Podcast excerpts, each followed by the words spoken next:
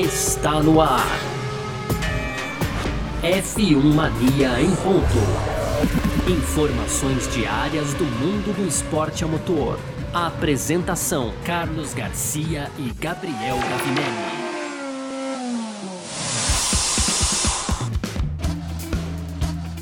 Muito bem, então, valeu demais pela sua presença, valeu você que tá junto com a gente por aqui, porque tá no ar, tamo de volta aqui com o nosso F1 Mania em Ponto, a gente que geralmente tá aqui de segunda a sexta, né, trazendo um pouco do que tá rolando no mundo do automobilismo, estamos ausentes há dois dias aí, o Gavi vai explicar direitinho também, a gente já, já, já fala sobre o assunto, uh, mas enfim, tamo aqui, né, conteúdo do site f1mania.net, que tá sempre lá também para trazer tudo que tá acontecendo aí no mundo do esporte motor, você pode pode seguir nas redes sociais e tudo mais, pode fazer a sua inscrição no nosso canal do YouTube, você pode também, é, claro, né, também ativar as notificações aqui nesse aplicativo onde você está ouvindo o F1 Mania em ponto para ouvir também os nossos outros podcasts e tudo mais. Não é isso? Muito prazer, eu sou Carlos Garcia e aqui comigo ele, Gabriel Gavinelli. Fala, Gavi! Fala, Garcia, fala pessoal, tudo beleza?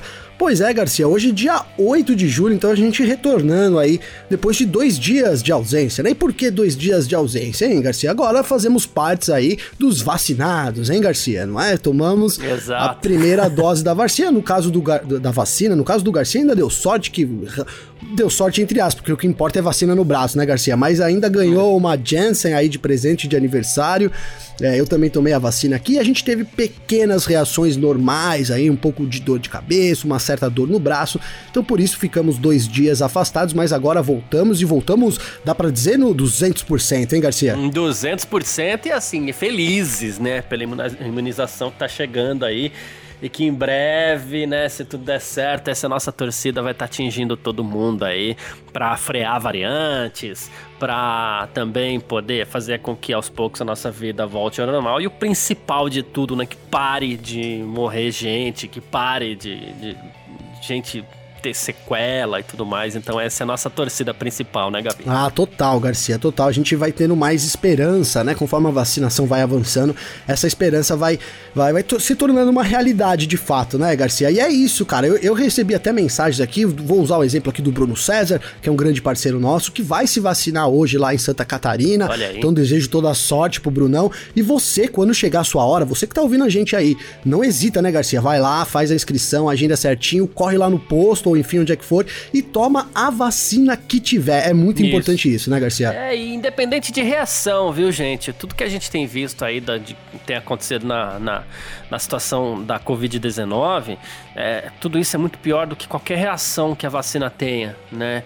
É, uns têm um pouquinho mais, outros têm um pouquinho menos. Eu até tive um pouquinho mais normal, tudo bem, tá tudo certo, faria de novo, né? Fiquei com reação, mas feliz demais por ter tido a oportunidade de, de, de, ser vacinado. Então, vá, né? Não ignore essa oportunidade, porque é só assim que a gente vai voltar tudo ao normal e, e, e é isso tudo que a gente quer mesmo, tá? Ah, mas vai, vai ter reação. Tem problema, né? De ah. vez em quando a gente fica gripado, a gente fica não sei o que. A gente fica, então tá aí, mais uma oportunidade de a gente ficar meio gripado, só que dessa vez por um bom motivo. Total, toma um Tilenol, né, Garcia, ali, uma coisa que o negócio passa e depois a sensação real. Que já era. Pois é, a sensação é muito boa. Então, independente de tudo aí, de pequenas reações, de reações um pouquinho mais no caso do Garcia, bastante dor de cabeça, né, Garcia? Eu já tive aqui. Bastante, é. Eu tive dor no braço aqui bastante, mas também nada demais, não. E, então é isso, fica o recado aí para a vacinação. A gente está feliz de ter, de ter se vacinado e também é, queremos logo que todos estejam na mesma situação, né, Garcia? Exatamente. E por isso a gente está de volta hoje, né, Gavi? É isso, estamos de volta hoje e o que não falta, então, claro, é assunto, né, Garcia? A gente vai falar aqui no primeiro bloco sobre algumas mudanças que a gente teve no calendário. Vamos fazer algumas projeções também do que pode cair, do que pode entrar se alguém cair. Enfim, vai ser uma salada aqui de, de calendário no primeiro bloco, Garcia. No segundo, a gente fala sobre a mudança de foco da Mercedes. Vamos colocar assim como título, acho que é legal, mas aí tem Hamilton, tem o Wolff, tem o próprio, o próprio Chauvelin também dando aí declarações. E para fechar as tradicionais rapidinhas, tem o Binotto aí é, contente, né, satisfeito pelo formato que a gente terá pela primeira vez lá na Inglaterra com as corridas de qualificação. Tem o Pérez aí dando a sua opinião sobre o Brasil, hein? A corrida em São Paulo. Não vou dar mais detalhes, hein, Garcia? Garcia. segura aí. E além disso também a gente teve, infelizmente, ontem a morte aí do Carlos Reutemann, então ex-piloto argentino da Fórmula 1, e é disso que a gente vai falar hoje no programa, viu, Garcia? Exatamente. Tudo isso e muito mais aqui nessa edição de hoje, quinta-feira, 8 de julho de 2021, podcast F1 Mania em ponto, tá no ar. Podcast F1 Mania em ponto. Pois é, Gavi, nesses dias que a gente teve afastado aí, aconteceu bastante coisa, né? Tivemos aí é, o principal, né? Que foi o cancelamento dos grandes prêmios da Austrália de Fórmula 1 e também da MotoGP, né? É, a MotoGP que inclusive vai fazer mais uma prova em Portugal e, e, no caso da Fórmula 1 a gente não tem ainda né, uma, uma prova que, que esteja confirmada para substituir essa prova, né? Mas o fato é que é assim, né? É, seria necessário para o Grande Prêmio da Austrália um acordo, né, porque as questões de, de viagens, né, a quarentena na Austrália aí relacionadas à pandemia da Covid-19 são bem rígidas mesmo, e, e, a gente entende totalmente também, né, normal, essa prova que inclusive estava marcada para ser abertura do campeonato, ela já foi jogada para o fim do ano e agora cancelada, né, mas aí, é, no fim das contas, ah, tivemos esse cancelamento Inclusive, todo mundo triste, claro, organizadores e tudo mais. O Daniel Ricardo se mostrou completamente desolado, né? Ele falou assim: Puxa, eu tô muito chateado pelo fato da gente não voltar pra Austrália esse ano, né? De novo, né? É, ele falou assim: Sei também que todo mundo gosta do Grande Prêmio da Austrália, gosta de ir pra Melbourne, já são dois anos sem, né? Mas aí os organizadores, inclusive, pediram desculpas ao próprio Daniel Ricardo, né? Foi até muito curioso nesse sentido, né? Mas fato é, lá vamos nós então de novo é, falar sobre calendário, né? E assim, por enquanto sem informações oficiais, mas a gente tem que ficar aqui é, tentando adivinhar o que pode acontecer, né, Gavin? É, não tem jeito, Garcia. Por quê? Porque o Stefano Domenicali, então, logo após o cancelamento aí do GP da, da Austrália, ele já afirmou que a Fórmula 1 segue no desejo, segue com o objetivo de cumprir as 23 corridas corridas do campeonato, programada lá no começo. Então, isso, o, o Domenicali vem repetindo isso desde o começo do ano, desde que ele entrou na Fórmula 1, né, Garcia? Esse desejo é. aí de manter 23 corridas. E agora surge, né, de novo, umas possíveis substitutos, né? E aí é, é, é no campo da possibilidade, tendo em visto o que foi falado nos últimos tempos. E parece que o grande favorito ali, Garcia, seria realmente a gente ter uma segunda edição do GP do Sakira ali, que foi realizado, né, no Bahrein, então no, no Outer Loop ali, o, digamos, oval, bem, bem entre aspas, né, da Fórmula 1, Garcia. O anel externo, né? O anel externo, exatamente, ali onde, onde poderia ter dado a vitória, inclusive, pro George Russell, uma pena que não aconteceu. E Garcia, então você disse que o Ricardo tá chateado, né, sobre o cancelamento do GP da Austrália, mas olha, eu posso afirmar aqui para você, Garcia, categoricamente que o povo australiano não tá chateado, viu? Por quê? Eu tenho minha irmã lá, meu cunhado que moram lá e eles me contaram aí que é um desejo geral da, das pessoas que não recebam realmente grandes eventos em exceções de quarentena né, Garcia? Foi assim já com o torneio aberto de tênis na Austrália. Houve, e, e, certas informações acabam sendo locais, né, Garcia? Não sai tanto na mídia, né? Então por isso que eu faço questão de trazer essa visão lá da minha irmã, que mora lá e, e tá sempre vivendo ali o momento, mora em Melbourne, inclusive perto do Albert Park, e tá, e tá vivendo o momento.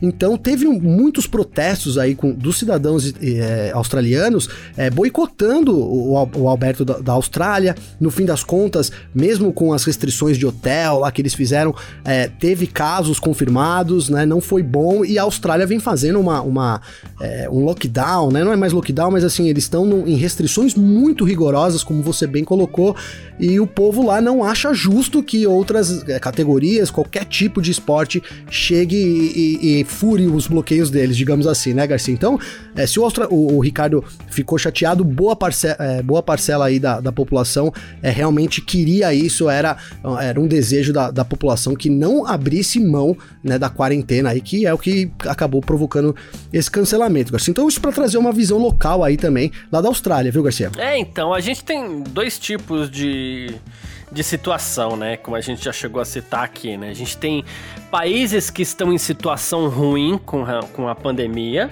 né? E onde os países estão em situação ruim seria um risco para a Fórmula 1. E a gente tem países que. Exemplo Brasil, Garcia, é, né? É, então, eu ia chegar lá. É, e a gente desculpa, tem. Desculpa. Não, imagina, imagina, que isso. É, é... E a gente tem países é, que estão com a situação controlada, né? E um e aí a gente tem o caso da Austrália e de Singapura, né? E esses países com situação controlada não querem que ninguém entre. Por quê? Porque a situação está controlada esses, e a forma desses países controlar é, ó, não entra ninguém aqui no país, pelo menos não sem fazer quarentena, porque é o jeito da gente controlar. Tem tanta variante no mundo hoje aí e tal, e a gente não quer expor a nossa população ao risco. É uma das formas de você controlar mesmo, né? Uma das formas mais eficientes. Tá aí a prova da Austrália, inclusive, né? E aí, é, assim, eu tenho uma impressão, Gavi, que nesses locais que estão tentando evitar viajantes, é, as provas devem ser canceladas. Nos locais é, onde a situação não é tão controlada e o risco seria para a Fórmula 1, a Fórmula 1 deve realizar suas corridas. Eu tô com essa impressão, né? É, Sim. E aí, total se, corretamente, viu, Garcia? E aí a gente chega no caso do Brasil, né? Porque a, a, as coisas aqui para a realização da prova no Brasil estão completamente bem encaminhadas. A gente deve ter o Grande Prêmio do Brasil, inclusive com público, ingressos esgotados e tudo mais. Não duvido, Sim. inclusive, que, que tenhamos mais lotes de ingressos eventualmente aí. Não, não é informação, tá, gente? Não tem nenhuma informação sobre isso, mas não sei, aquelas impressões que a gente tem às vezes, não duvido que isso venha a acontecer né? Então, assim, é, dessas duas situações, a Fórmula 1 parece mais preocupada com os países que estão é, em quarentena rígida e aqueles que estão com a situação da pandemia não tão controlada assim. A Fórmula 1 parece que se garante, vamos dizer assim, para entrar nesses países, né? Bom, Garcia, totalmente isso, cara. É, são duas situações que a gente tem. Uma da Fórmula 1 não querendo é, ir para os locais, né? É, poderia não querer ir para os locais, e outra dos locais que não querem receber. E a Fórmula 1 também parece que deixou claro aí que onde tiver oportunidade de correr, ela vai correr, né? Então, é, acho que vem muito. Esse seu comentário é perfeito nesse sentido. E isso, cara, por, por exemplo, a, uma quarentena na, na, Austrália significaria você não vir para o Brasil. Né? Então, até o cancelamento do GP da Austrália já é mais um indício de que a gente deve ter corrida aqui no Brasil também. Você não concorda comigo, Garcia? É, é, é, faz todo sentido mesmo. é, é. Não é? Você, você abre mão, né? Então, ó, a gente vai correr no Brasil, a gente tem corrida, não tem como fazer uma quarentena, né? É, enfim, e acho que é isso. A gente é, tem essa, essa corrida rolando, né, essas corridas nos locais onde há, há perigo para a Fórmula 1, eles arrumam uma maneira lá de se isolar, mas os locais que não querem receber público, Garcia, que é o caso da Austrália. Quem mais, Garcia? É, é Japão, então, né? a gente ia chegar Japão. no caso do Japão também, e a gente teve o caso de Singapura também, que cancelou sua corrida, né? Exatamente, exatamente. Que foi um dos casos, inclusive, dos mais emblemáticos aí, né? Não, pois é, restrições de viagens, então, é, limitaram. É, é, é, o que acontece na Austrália também, né, Garcia? Essa repetição. Então, os países que proíbem as viagens aí, que exigem a quarentena, é, a Fórmula 1 não vai correr. É, e aí resta a gente saber, né, que, que mais cai e quem pode entrar no lugar, né? A gente teria aí talvez o Japão, então, para ser substituído também. É, aí a gente chega naquela é, história, né? O, o Japão, a gente teve um anúncio hoje e, e, assim, ah, mas é fora do assunto Fórmula 1, mais ou menos, né? É, teve um anúncio hoje, né? Da... Ah, tá ligado, hein, Garcia? Tá, tá ligado. Né? A gente teve um anúncio hoje aí da, da organização da Tóquio 2020 né? E assim, estamos em 2021, mas a Olimpíada continua chamando Tóquio 2020, né? E a organização da, da Olimpíada aí já divulgou que não haverá público nas arquibancadas, nos estádios, inclusive, diga-se passagem, uma tristeza absurda, né?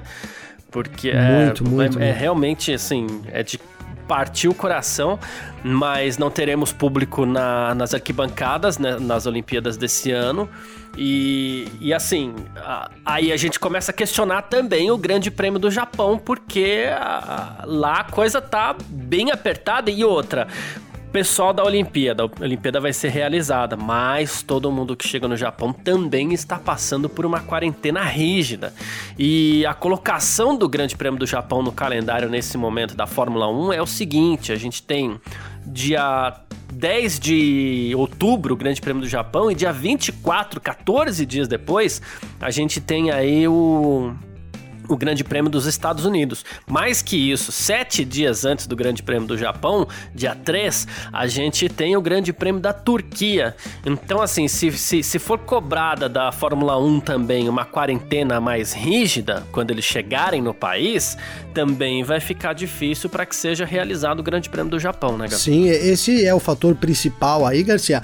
Mas a gente tem um fator secundário também, que é a presença de público, né, cara? Porque organizar uma corrida sem público tem se mostrado muito sem efeito. A Fórmula 1 tem bancado muito disso e a gente não, não sabe até que ponto a Fórmula 1 também. Tá ficando caro, né? É, tá disposta a bancar isso, né? Porque o, o, os organizadores, obviamente, contam aí com, com dinheiro também do público, né? Então, e aí a gente tem restrições muito, muito fortes lá no Japão. Vou usar um exemplo aí que também foge um pouco, mas, né? É, eu acho que todo mundo deve ter visto aí esse, esse dilema entre o Gabriel Medina e a, e a Confederação Brasileira para levar lá a Yasmin Brunet, certo, Garcia? Não é?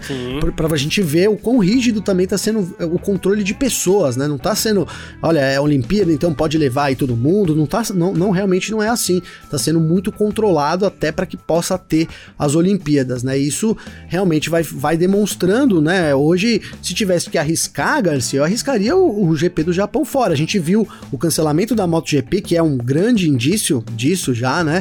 É, agora, mais somado com a, a presença aí, a, a, falta de público, na verdade, né?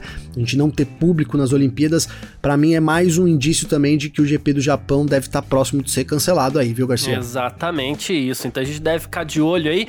E aí é como você falou, né? Pro Grande Prêmio da Austrália, a gente tem aí a opção mais forte, que seria o, o Grande Prêmio do Saquer, eventualmente. Até a data pode ser transferida um pouquinho mais para frente para eventualmente virar uma rodada tripla ali entre Saquer, Arábia Saudita e Abu Dhabi, né?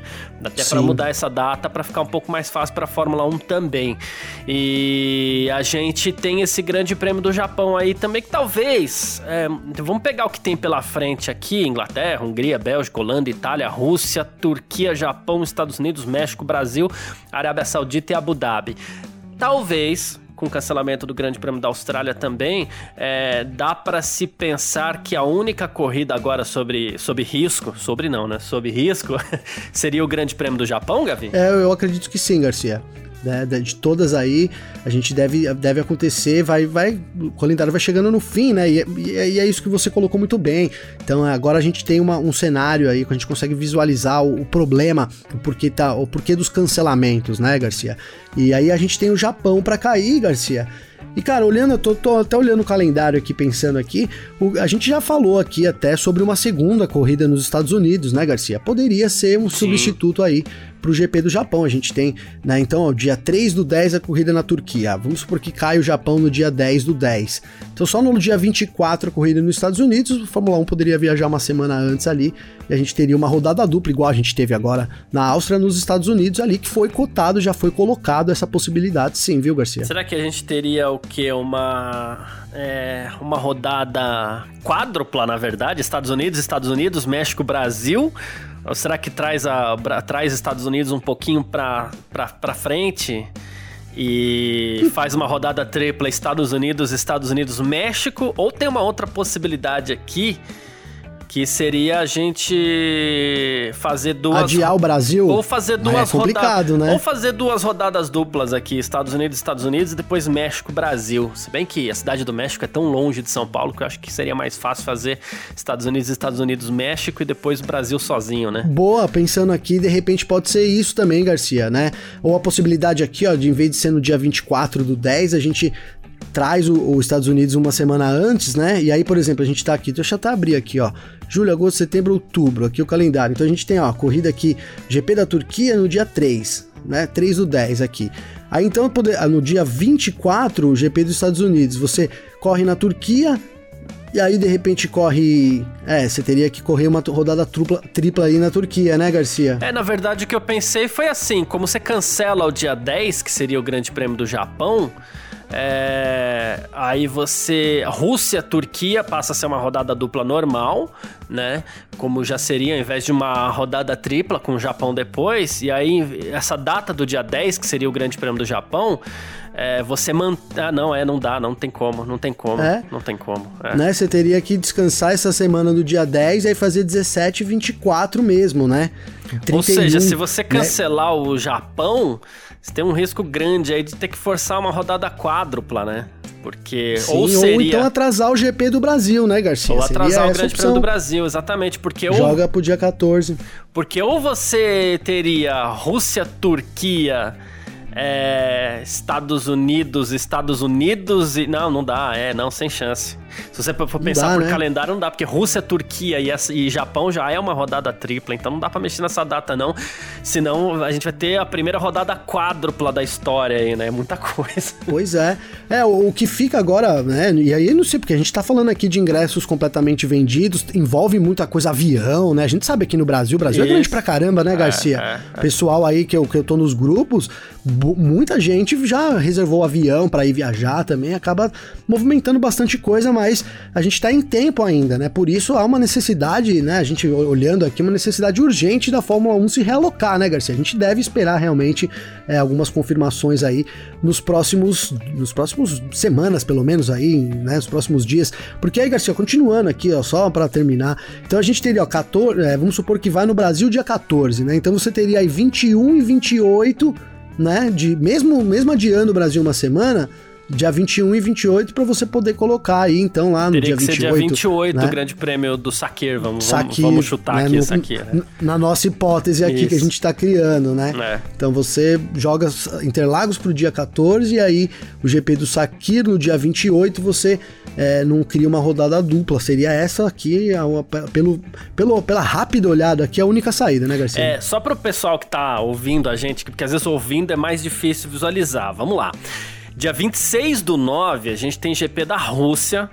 Na semana seguinte, a gente tem, dia 3 do 10, o GP da Turquia, tá? É, e dia 10 do 10 o GP do Japão, que é uma semana depois também. Se for cancelado o GP do Japão, e ou você faz uma prova na Europa, né? É, Mugello, uh, Nürburgring, não sei. Portugal, não, de novo, não sei né? Ou você mantém a rodada tripla, né, ali, Garcia. Exatamente. Para manter a rodada tripla, você tem que fazer uma, uma prova na Europa, porque não dá para sair dia 3 do 10 para Turquia e dia 10 do 10 fazer uma corrida nos Estados Unidos, não tem como né? Aí esse grande prêmio dos Estados Unidos, caso tenhamos duas provas lá, ele teria que ser dia 17. E aí seria dia 17, semana seguinte dia 24, é, semana seguinte dia 31 no México e semana seguinte dia 7 de novembro no Brasil. Ou adia o Brasil, ou vai ter a primeira rodada quádrupla da história, né? É, Perfeito. Pensando por esse lado, só para encerrar essa... Porque quando essa questão de, de, de calendário, a gente tem que pensar na logística e a gente tem que fazer a mesma coisa que a gente fez no ano passado passado aqui, a gente tem que ficar tentando ligar os pontos, né, Gavi? Pensando sim, por sim. esse lado, hoje eu acho mais fácil você ter uma prova na Europa para substituir um GP do Japão que deve cair. Eu espero que não caia, mas que deve cair, né? Então aí o mais fácil para substituir Garcia. esse GP do Japão teria que ser uma corrida na Europa e a gente tem à disposição aí muito provavelmente Nürburgring, é, Mugello também. E sei lá, a gente tem de novo provas que estavam bem dispostas ano passado. Aí o pessoal do, de Silverstone estava bem disposto, tanto que recebeu duas etapas, né? Teria que ver, mas aí para Impede de voltar, né? É, pra ter mais uma prova aí na, na sequência, sem ter uma rodada quádrupla, a gente precisaria se substituir o GP do Japão para uma prova na Europa mesmo. Perfeito, Garcia, perfeito. É isso aí. E o Grande Prêmio da Austrália a gente fica aguardando aí para ver. É, deve haver uma substituição, né? Não deve cair para 22, porque por enquanto tá mais ou menos fácil de substituir, né? Então a, a gente fica esperando aí a confirmação que pode ser que aconteça ali o grande prêmio do Sakir novamente, quem sabe ali no, no Walter Loop. Seria legal, é hein, Garcia? Seria. Olha, eu gosto Seria. da Austrália, é lindo lá, mas olha, trocaria. Você troca a Austrália por, pelo Bahrein, Garcia? Toma um sago é, Walter é, Loop? Sim, sim né? exatamente. eu também, levanto a mão. Boa. É isso, mas vamos lá então pro nosso segundo bloco. F1 Mania em ponto.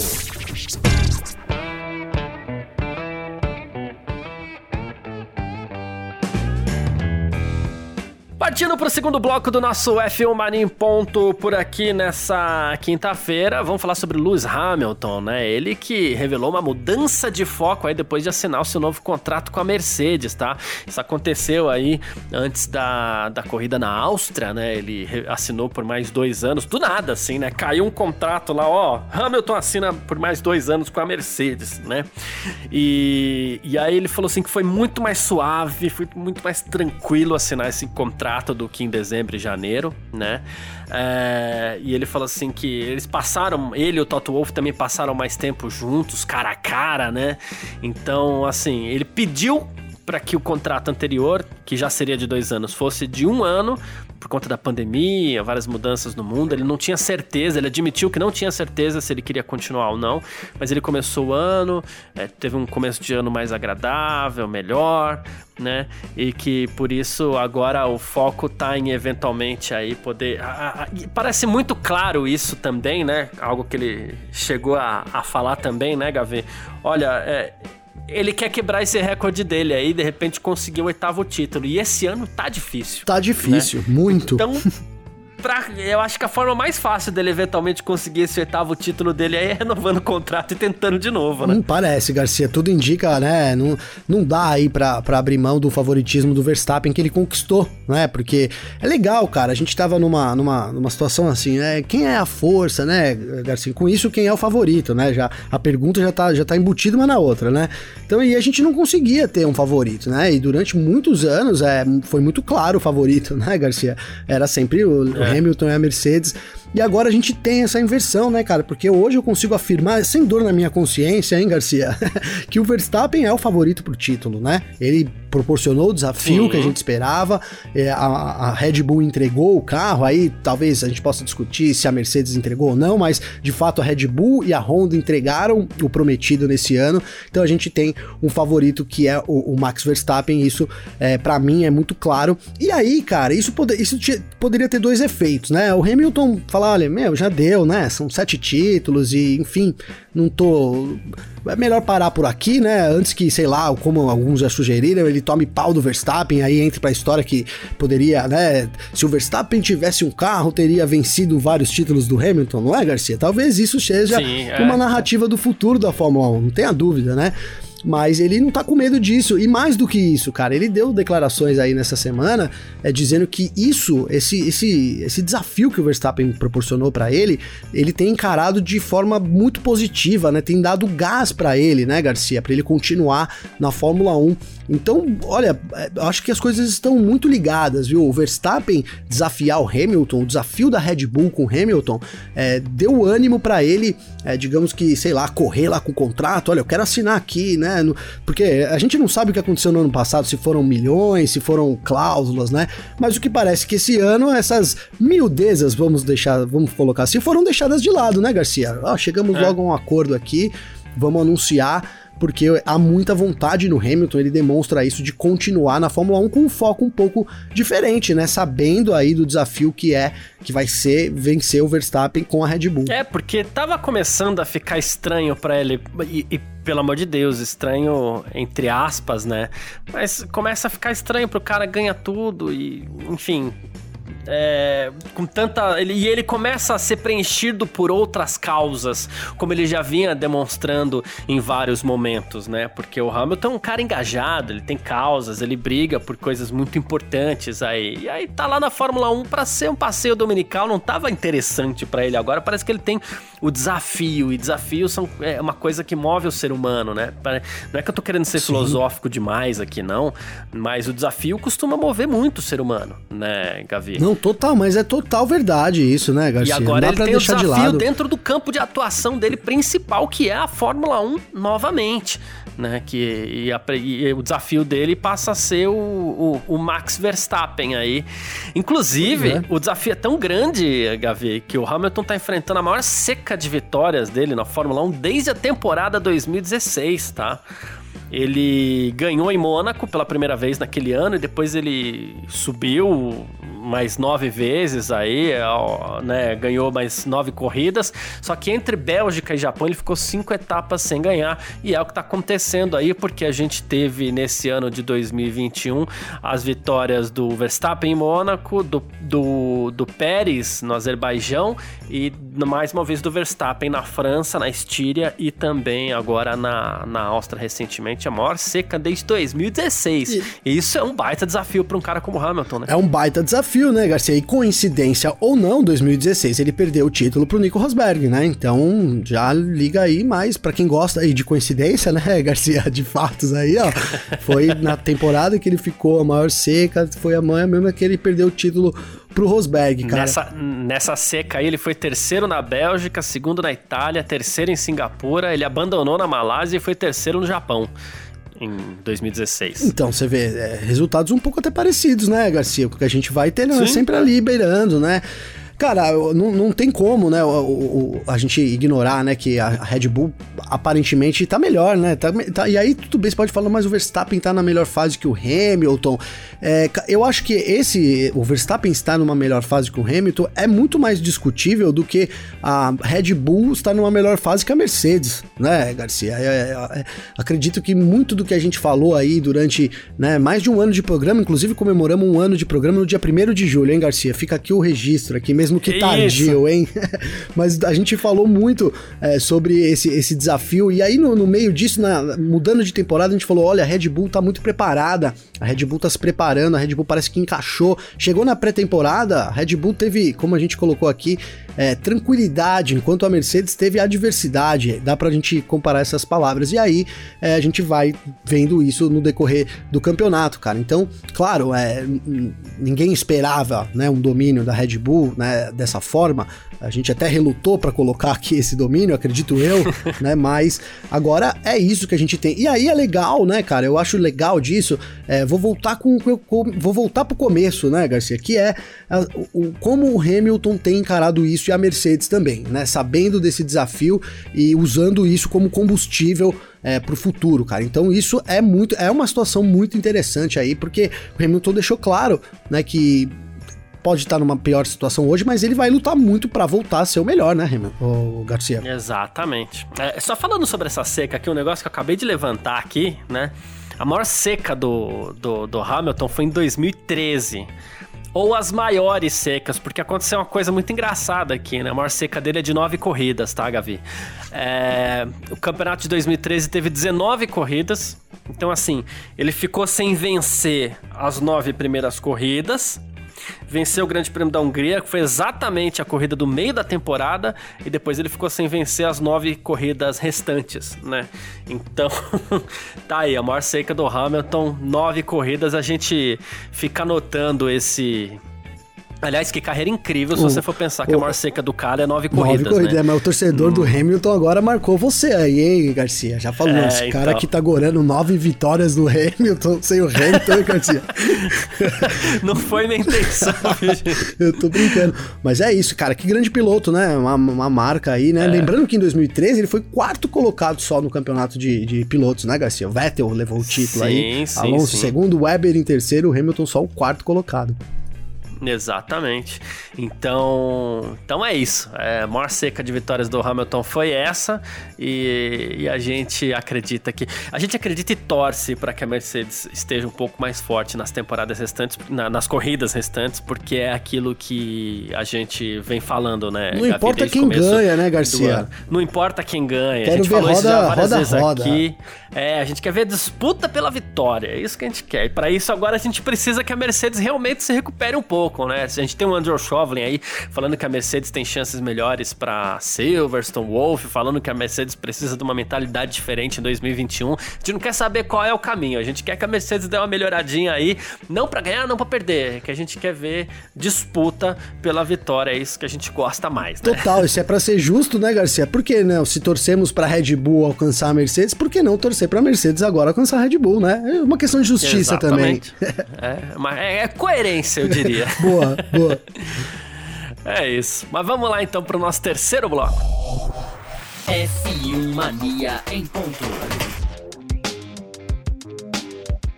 Partindo aqui então para o nosso terceiro bloco nesse nosso F1 Mania em Ponta de hoje, quinta-feira, uh, Matia Binotto. Sabe que na próxima etapa do, do, do, campeonato aí, né, o Grande Prêmio da Inglaterra, a gente vai ter uh, pela primeira vez na história a corrida de qualificação, que é uma corrida, vai ser rapidinha, viu? 25, 30 minutos ali, coisa, coisa pouca. e, e assim, o Binotto disse que o formato do GP da Inglaterra vai ser bem emocionante, tá? É, ele acredita, inclusive, que, assim, deve ter alguma bagunça, porque isso vai exigir preparação e experiência. Tem as novas especificações dos pneus também né? Então, assim, ele só tá um pouquinho preocupado, claro, com a construção do pneu traseiro novo da Pirelli aí e tal, mas ele acredita que vai ser muito emocionante também. Ele falou assim: podemos ter alguma confusão, nem todo mundo vai estar tá otimizado com isso, né? Teremos alguma falta de experiência, inclusive com os pneus, então, assim, podemos ter um, um, um grande fim de semana de corrida. É isso que a gente quer também, né? Ah, é isso, Garcia. E, ó, é, falando, né, o Binotto trouxe à tona aí uma, uma coisa importante, né? Porque devemos ter lambanças, né, Garcia? Foi isso que ele quis dizer, aí em outras palavras, é. né? Porque as equipes não estão acostumadas com o final de semana, é uma, é uma interpretação totalmente diferente. A gente vai ter um treino livre, né, Garcia? Um treino onde os pilotos já vão ter que, é, no primeiro treino, acertar a configuração aí para qualificação. Então, cara, vai ser uma doideira também na, na, na, na preparação dos carros, né? Porque, ah, tudo bem, eles já vão carregar o setup do, do ano passado, obviamente, mas tem mudanças, tem, como o Binotto colocou, um composto novo que foi introduzido só para Silverstone, testaram aí na última corrida e vai ser introduzido então para Silverstone. A gente tem aí é, pouco tempo de pista para os pilotos poderem é, otimizar os seus setups e aí logo de cara uma qualificação, né? Para a gente ter uma corrida no sábado e até para a gente, né, Garcia? Vai ser também emocionante, né, cara? Porque na sexta-feira vou até já fazer o convite. A gente vai estar tá aqui então no Parque Fechado lá no YouTube, né, Garcia? O pessoal já curte lá, já uhum. segue lá, porque a gente vai estar tá falando aí sobre a qualificação né? Exato, é. Né? Grid montado. É, grid montado já para a corrida do sábado, né? Uma corridinha curta, então o sábado também deve ser muito animado, até porque ninguém conhece o formato, a gente vai estar tá ali acompanhando todos nós pela primeira vez juntos, né, Garcia? Isso é, isso é muito bacana, então. E aí acabou a, a, essa corrida de qualificação, a gente vai entrar no parque fechado aqui, comentando todas essas primeiras impressões que a gente teve, cara. Então tô muito animado aí pro final de semana é, e também pelo conteúdo que a Filmania vai gerar durante isso, viu, Garcia? Parece ser, promete ser muito interessante aí, cara. É, todo o conteúdo vai ter muito mais impacto para quem gosta da, da, da, Fórmula 1, né? Sim. Uh, partindo para mais uma aqui, ó. O Christian Horner falando sobre Sérgio Pérez, dizendo que, olha, uh, tá dando retorno essa contratação, viu? Ele falou assim: olha, são 10 anos de experiência na categoria. Ele controla os pneus em uma corrida de uma forma inigualável, né? E aí ele falou bem do Pierre, do Alex, né? Que é o Pierre Gasly e o Alex Albon. Ele falou assim: são pilotos extremamente talentosos, mas o momento não era o certo, né? Então, assim, aquilo tudo foi muito difícil para eles, né? Ele falou: foi uma jogada ousada sair desse esquema, né? De pilotos da, da, da do, do, programa de jovens talentos aí da Red Bull, né? Aí ele falou assim: mas a maneira como ele se adaptou, a maneira como ele tá se apresentando, né? E trazendo resultados, principalmente depois da vitória e tudo mais, né? É, tem sido satisfatória. Ele tá gostando bastante do Sérgio Pérez aí, Gavi. Ah, e não podia ser diferente, né, Garcia? Não podia. A gente falou um pouco disso nos episódios passados aí sobre a importância, né, da Red Bull ter acertado com esse segundo piloto. Inclusive trouxemos aqui também, né, é, dizendo aí sobre a academia de pilotos que eles tiveram que recorrer, né, para um, um piloto que não era da academia deles, então para ter esse sucesso, cara. E a gente vai vendo isso na pista, né? É, a Red Bull hoje tá ali na, na segunda posição do campeonato, o, o Pérez já tá na frente também no, no quesito mundial de construtores, no, de construtores não, aqui de pilotos, né, Garcia? Eu, tô, eu, tô, eu, eu confundi a palavra porque eu fui rapidinho colar aqui a posição do Pérez, já tá na terceira posição, já na frente do, do Norris, na frente do Bottas, então é, é, isso, a Red Bull vai tendo o resultado esperado. Acho que é, dentro do, do, que eles esperavam lá de, de um segundo piloto, o Sérgio Pérez vai cumprindo 100% da função dele, Garcia. Boa, perfeito. Inclusive o próprio Sérgio Pérez, olha só, falou sobre o Grande Prêmio do Brasil, rapaz. Ele falou que vai ser outra corrida em casa de Sérgio Pérez, né? E ele falou assim: do Verstappen, hein, ano... Garcia? Do Verstappen, né? Corrida em casa do do Verstappen. Perdão, perdão, exatamente. É, falou que oh, vai ser outra corrida em casa pro Max Verstappen. Ó, risca aí, Max Verstappen. Né? É... e aí é, ele falou assim: olha, estão chegando alguns capacetes novos aí, que foi a pergunta que fizeram para ele, né? Tal. E ele falou que vai ter um capacete novo pro Brasil também, se tudo correr conforme o, o planejado né? E aí, o Verstappen falando, né? E aí o Pérez pegou e respondeu na hora sobre o capacete do Verstappen. Falou assim: é, porque agora você tem o Brasil como pátria, né? Referindo-se à popularidade do Verstappen no país e ao fato dele namorar a Kelly Piquet, né? Que é filha do Nelson Piquet, inclusive, né? Aí ele, ele até brincou depois, ah, e a Áustria também, né? Você tem muitas corridas em casa. e o Verstappen falou assim: é, minha, minha, minha lista tá ficando cada vez maior de corridas em casa. Brincadeira do, do, do Pérez aí. Mas assim, não só por conta da namorada, e aí né, é uma questão que deve ser levada em consideração. Inclusive, na, na, no nosso papo com as lendas lá da Stock Car semana passada, o Paulão Gomes, ele falou isso, né? Ele falou assim, esse, ele apostou no título do Verstappen e falou que vai ser um título meio brasileiro também, por conta daquele Piquet, né?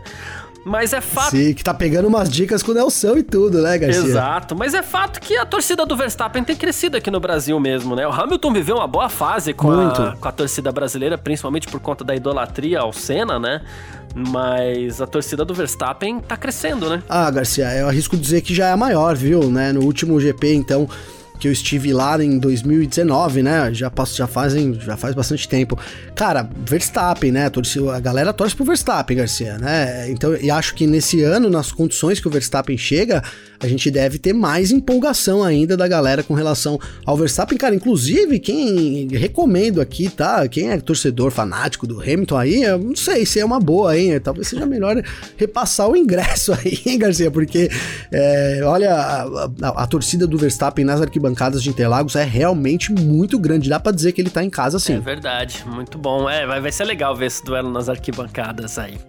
É claro que é brincadeira, não vai vender o ingresso você que torce pro Hamilton não, aí, vai lá Deus. na paz torcer, né, né, Garcia? Mas assim, se é muito esquentado, melhor não ir mesmo. uh, bom, e a gente eu queria dedicar essa, essa edição aqui do nosso F1 Marinho Ponto ao Carlos Reutemann, né? Meu xará argentino aí. Ele que lutou meses aí entre idas e vindas ao hospital, mas no fim das contas ele acabou partindo ontem, né? Dessa para uma melhor, como se fala, é, partindo dessa dimensão, vamos dizer assim, né? Quem fez o anúncio foi a Cora, a filha dele.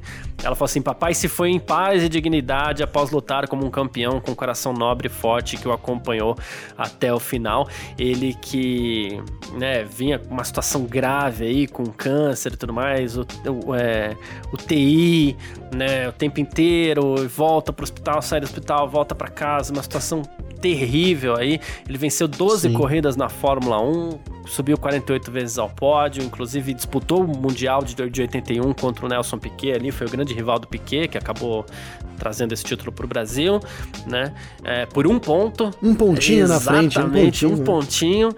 E dá para se dizer que ele é o grande ídolo do automobilismo na era pós-Fanjo, né, Gabriel? Ah, com certeza, com certeza. A Argentina em luto aí, é, porque sim, é, representava muito o Carlos Reutemann, cara, mas é, foi descansar, né, Garcia? Você colocou muito bem aí o sofrimento dele desde 2017, depois de ter é, detectado então um câncer, e aí, enfim, a gente tem toda uma, uma série de hospitais e tal. Chega um momento que ele foi descansar, como diz a, a Cora é, Reutemann no, no, Twitter, né? Então ela foi no Twitter lá se pronunciar da, da certeza da morte, né? A gente teve infelizmente uns casos aí é, envolvendo né, na Argentina chegaram a dar a notícia da morte dele antes, né, Garcia? Um dia antes aí Sim, foi noticiado. É mas a, a, própria Cora foi lá no Twitter, ficou bastante revoltada com o caso, mas de fato é, não aguentou aí. Morreu uma grande perda para o automobilismo, o, automobilismo, principalmente os argentinos aí, em luto com a perda do Reutemann, Garcia. Exatamente, então fica dedicatória aí, singela, né? A forma que a gente pode fazer uma pequena homenagem para ele, fica dedicada essa edição aí à memória do Carlos Reutemann, certo? E você Boa. que tá acompanhando a gente aí, você pode sempre entrar em contato com a gente, como a gente sempre faz.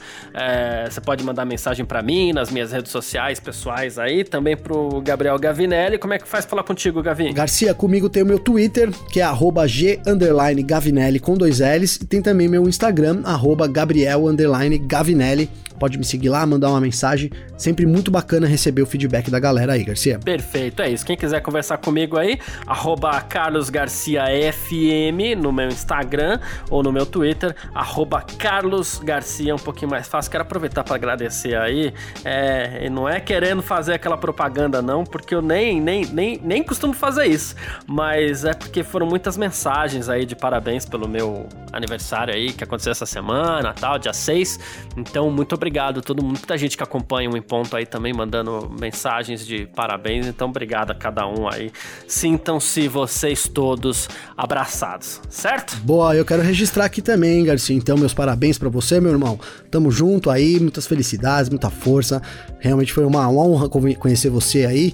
A gente tem esse programa, mas mais do que isso, temos já desenvolvo uma grande amizade por você, uma grande preocupação por você, meu brother. Sem e né, só para deixar registrado aí, você recebeu um grande presente no seu aniversário, a vacinação. Tô muito isso. feliz por ti, meu irmão. Tamo junto, cara. Melhor presente que alguém pode ter, é isso. Obrigado mesmo, valeu todo mundo que acompanhou a gente aí até o final, todo mundo que tá sempre acompanhando também. Muitíssimo obrigado, grande abraço para todo mundo e valeu você também, Gavinelli. Valeu você, irmão. Tamo junto. Um abraço. Sempre junto. Tchau. Informações diárias do mundo do esporte a motor. Podcast F1 Mania em ponto.